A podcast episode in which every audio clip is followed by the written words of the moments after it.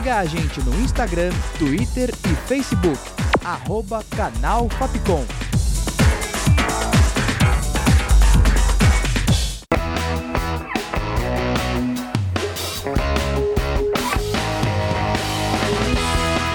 Rádio Fapcom. O som da comunicação.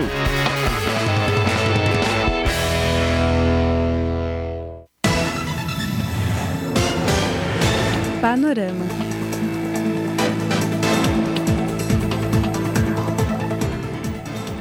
Olá, ouvinte da Rádio Fapcom. Começa agora mais uma edição do Panorama, a sua revista eletrônica. Eu, Larissa Bueno, te acompanho com as novidades da semana de política, economia, comportamento, cultura e muito mais. Tem aqui comigo Jéssica Silva. Olá, Jéssica. Olá, Larissa. Olá, ouvinte. E no panorama de hoje você confere. Presidente Jair Bolsonaro assina MP que cria 13º salário para o Bolsa Família. Continua a briga interna no PSL. Concentração de renda volta a crescer em 2018. E Irmã Dulce é canonizada pelo Papa Francisco. Política. Na terça-feira, dia 15, o presidente Jair Bolsonaro assinou uma medida provisória que cria um 13º salário para os cidadãos que recebem um Bolsa Família. O programa social vai criar um calendário para o recebimento dessa quantia, que será equivalente ao mesmo valor do benefício que a família já recebe. Durante um discurso, o presidente afirmou que é pouco dinheiro, mas que mesmo assim vai ser de grande ajuda para as pessoas que precisam dele. O presidente da República também falou que a ideia de criar um 13º salário para o programa veio durante sua campanha eleitoral, quando a oposição disse que se ele ganhasse, acabaria com Bolsa Família. O benefício social é destinado à família com renda por pessoa de até 179 reais mensais. Atualmente, essas famílias recebem, em média, uma ajuda de R$ 189,21. Agora, o texto precisa ser votado pelo Congresso Nacional em até 120 dias para não perder a validade. Por se tratar de uma MP, ele já conta com força de lei, mas isso não garante a sua aprovação.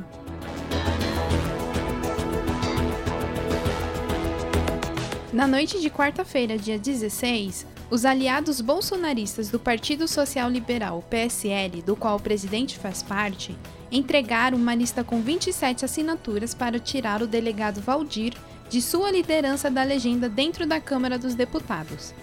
A intenção era colocar o deputado Eduardo Bolsonaro, filho do presidente da República, no lugar.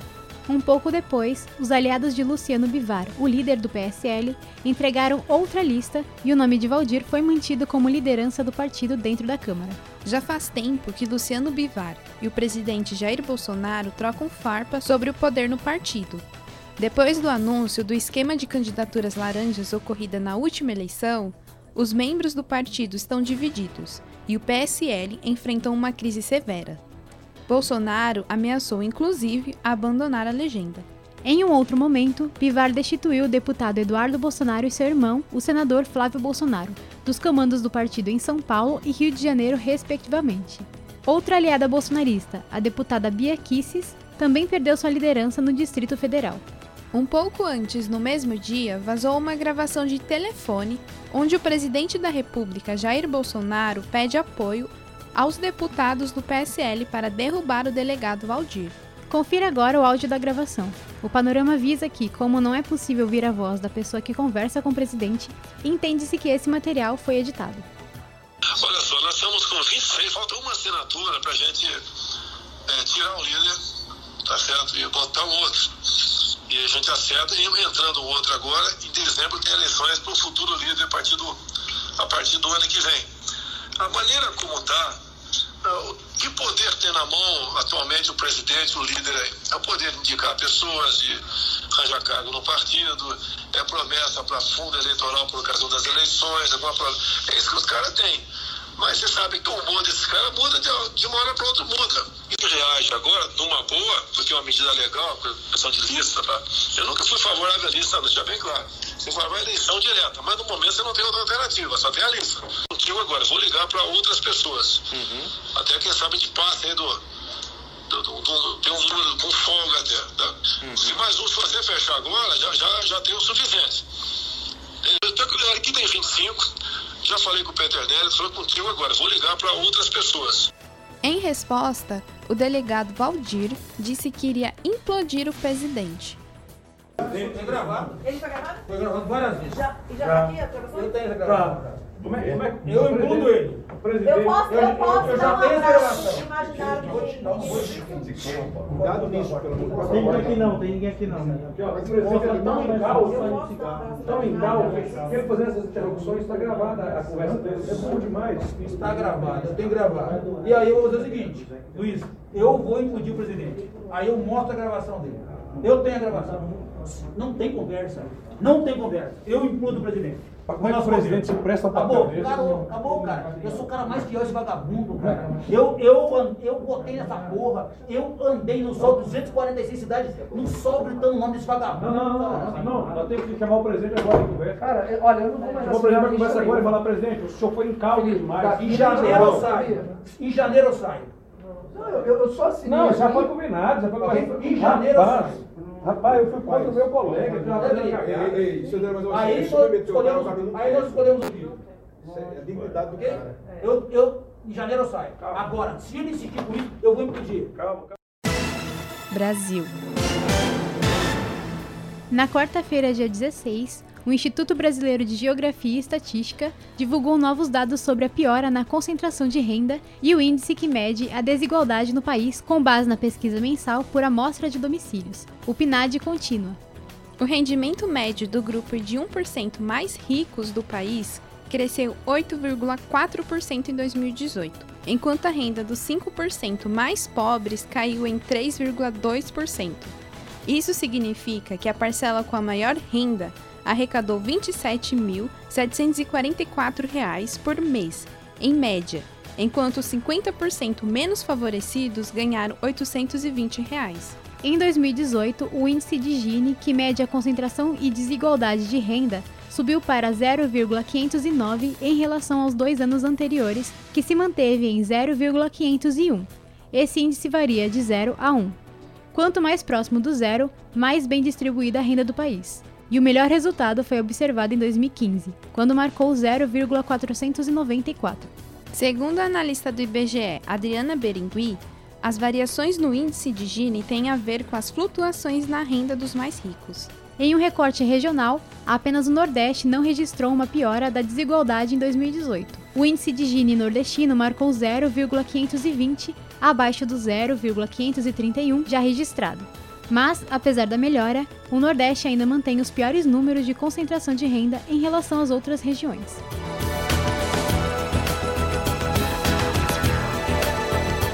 Na terça-feira, dia 15, um prédio residencial desabou no bairro Dionísio Torres, área nobre de Fortaleza. O governo do Ceará e a prefeitura de Fortaleza estimavam que havia 18 pessoas no prédio no momento do desabamento. Até a gravação desta edição do Panorama, sete pessoas foram resgatadas com vida, seis estavam mortas e quatro desaparecidas. De acordo com a Prefeitura de Fortaleza, uma antiga residência ocupava o local até ser transformada no edifício que caiu. E na Secretaria Municipal das Finanças havia o registro da obra datada em 1994. Porém, a descoberta da transformação da edificação ocorreu apenas em 2013, quando foi exigido o desmembramento do Imposto sobre a Propriedade Predial e Territorial Urbana, o IPTU, da residência para as três unidades do edifício.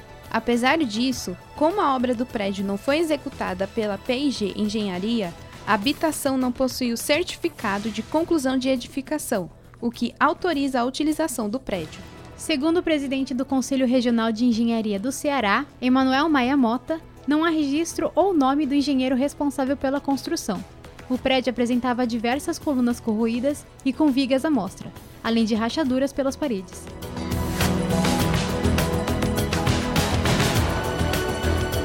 Na quinta-feira, dia 17, aconteceu um assalto na transportadora de valores no Aeroporto Internacional de Viracopos, o que deixou dois seguranças baleados e fechou os dois sentidos da rodovia Santos Dumont em Campinas. A polícia militar recuperou parte dos reais roubados numa lixeira e também apreendeu armas. A corporação estima que cerca de 20 criminosos participaram da ação. Mais tarde, por volta do meio-dia, um homem fez uma mãe e um bebê de 10 meses reféns no bairro da Vida Nova. O sequestrador foi morto com o auxílio de um sniper depois que ele se aproximou da porta da casa com uma arma apontada para a refém, que estava com a filha no colo. Identificado como Luciano Santos Barros, ele é suspeito de estar envolvido no assalto no aeroporto de Viracopos. O bebê saiu de casa ileso e a mãe foi socorrida pela equipe de bombeiros e encaminhada para o Hospital PUC Campinas, onde passou por cirurgia.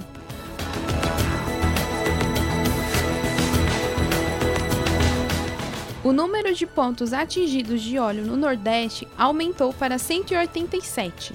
No total, o IBAMA afirma que 76 municípios foram afetados em todos os nove estados do Nordeste: Alagoas, Bahia, Ceará, Maranhão, Paraíba, Pernambuco, Piauí, Rio Grande do Norte e Sergipe. Mais de 80 toneladas de óleo foram recolhidas das praias de Salvador. De acordo com a empresa de limpeza urbana, a Limpurb, o volume passou de 37 quilos registrados até terça-feira, dia 15, para 81 toneladas na manhã de sexta-feira, dia 18. Depois de ser pesado, o material é encaminhado para um depósito temporário na sede do Limpurb, até que os órgãos ambientais responsáveis decidam o que será feito com a substância. Também na manhã de sexta, uma tartaruga foi encontrada morta na praia de Ondina.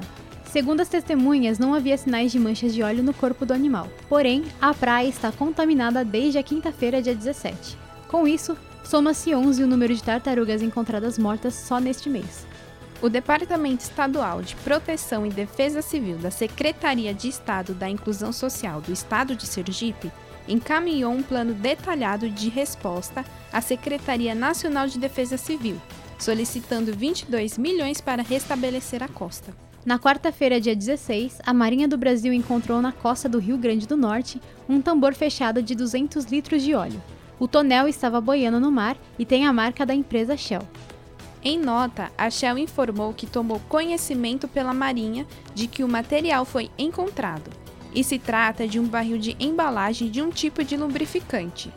A Shell acredita que o barril tenha sido reutilizado e descartado por terceiros. Internacional. O vice-presidente dos Estados Unidos anunciou um acordo feito com o presidente turco Erdogan para que a Turquia pause suas ações militares no norte da Síria durante cinco dias. A negociação foi feita numa tentativa de fazer com que a milícia curda retire suas forças de uma zona segura de 32 quilômetros. Quando esse grupo sair da região, os turcos vão voltar a aplicar suas forças militares. Tanto Estados Unidos quanto Turquia concordam que têm em comum o objetivo de acabar com o Estado Islâmico.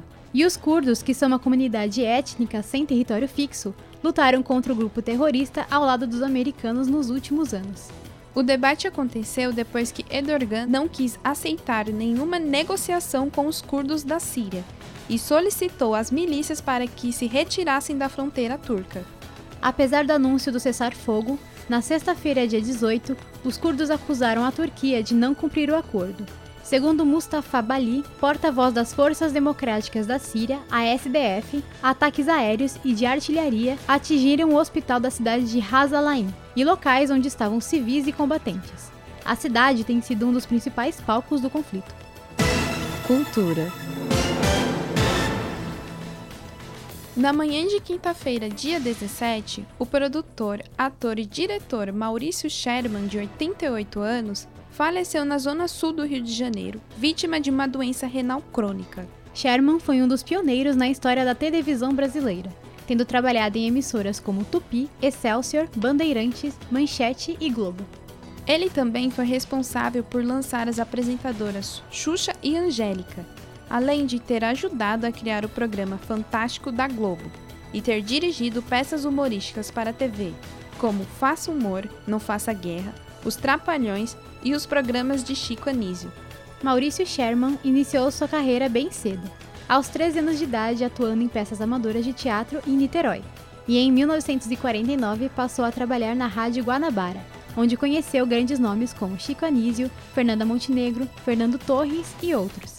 Em 1951, ele começou sua trajetória na televisão e não parou mais. Agora, ele deixa um legado e muito aprendizado.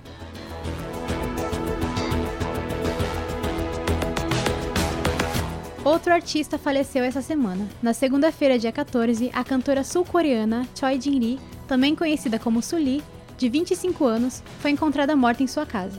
Seu empresário encontrou seu corpo depois de não ter conseguido contato com o artista. Investigações apontam para suicídio, já que a polícia não encontrou sinais de arrombamento na residência e nem de violência na autópsia. Outros exames ainda estão sendo feitos para detectar a causa exata e amigos e parentes relataram que ela apresentava sinais de depressão. Cho Jin-lee estreou em 2009 em um grupo feminino de cinco integrantes chamado FX. Elas se tornaram muito populares no país e em outras partes do mundo, contribuindo para que o K-pop se tornasse popular. Em 2015, ela deixou o grupo para se dedicar à sua carreira de atriz. Já fazia algum tempo que a artista vinha sendo vítima de comentários maldosos na internet. Ela era constantemente perseguida pelos seus posicionamentos em defesa das mulheres, já que o assunto ainda é tabu no país. O acontecimento gerou debates na Coreia do Sul sobre o cyberbullying, e um grupo de legisladores propôs um projeto que visa acabar com o problema. A lei está sendo apelidada de Sully Act, em homenagem à cantora. Cerca de 100 organizações como a Associação Nacional de Arte e Cultura, o Sindicato Nacional dos Trabalhadores do Entretenimento e o Sindicato dos Trabalhadores Públicos Coreanos vão discutir o projeto com nove membros da Assembleia Nacional.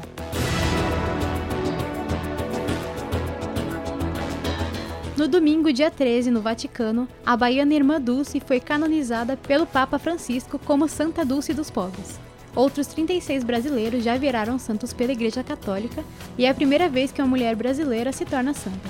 Irmã Dulce fazia parte das Irmãs Missionárias da Imaculada Conceição de Mãe de Deus e fazia trabalhos para a caridade. Criou um centro educacional em um hospital chamado Santo Antônio. Anos depois de sua morte, em 1992, vários milagres foram atribuídos ao nome de Irmã Dulce. O vereador Maurício Trindade, do Democratas da Bahia, enviou na terça-feira, dia 15, à Câmara de Vereadores de Salvador um projeto de lei para transformar o dia da canonização da santa em feriado municipal.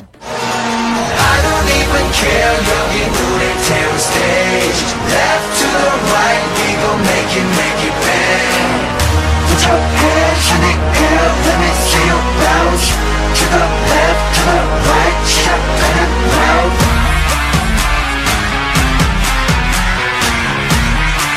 Cause when we jumpin', it's poppin', we choppin' Choppin' Apesar do consumo de CDs ter caído em desuso nos últimos anos da indústria musical, um grupo de K-pop com apenas dois meses de estreia lidera a parada de álbuns da Billboard com seu primeiro EP de sete faixas.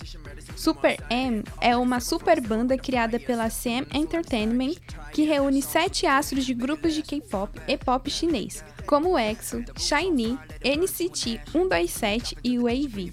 O mini álbum estreou em primeiro lugar com 164 mil álbuns vendidos e 4,9 milhões de reproduções na internet. Dessas vendas, 113 mil eram CDs físicos e 51 mil eram downloads digitais.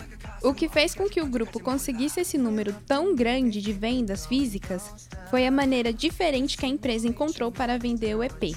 São sete embalagens diferentes com temáticas para cada integrante do grupo e mais um do grupo todo, incluindo pôsteres e cartões colecionáveis. Além disso, pacotes foram oferecidos junto do EP físico, como ingressos para shows e camisetas com realidade aumentada. A indústria do K-pop é conhecida por sempre inovar na venda física de álbuns, oferecendo brindes inusitados e produtos exclusivos.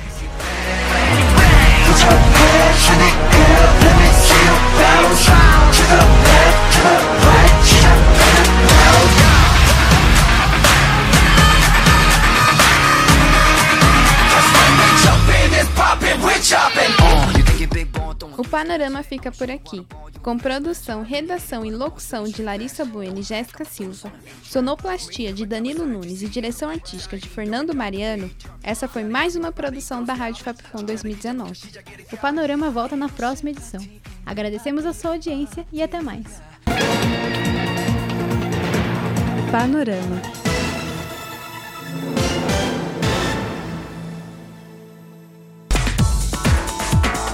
Siga a gente no Instagram, Twitter e Facebook, arroba canal Fapcom.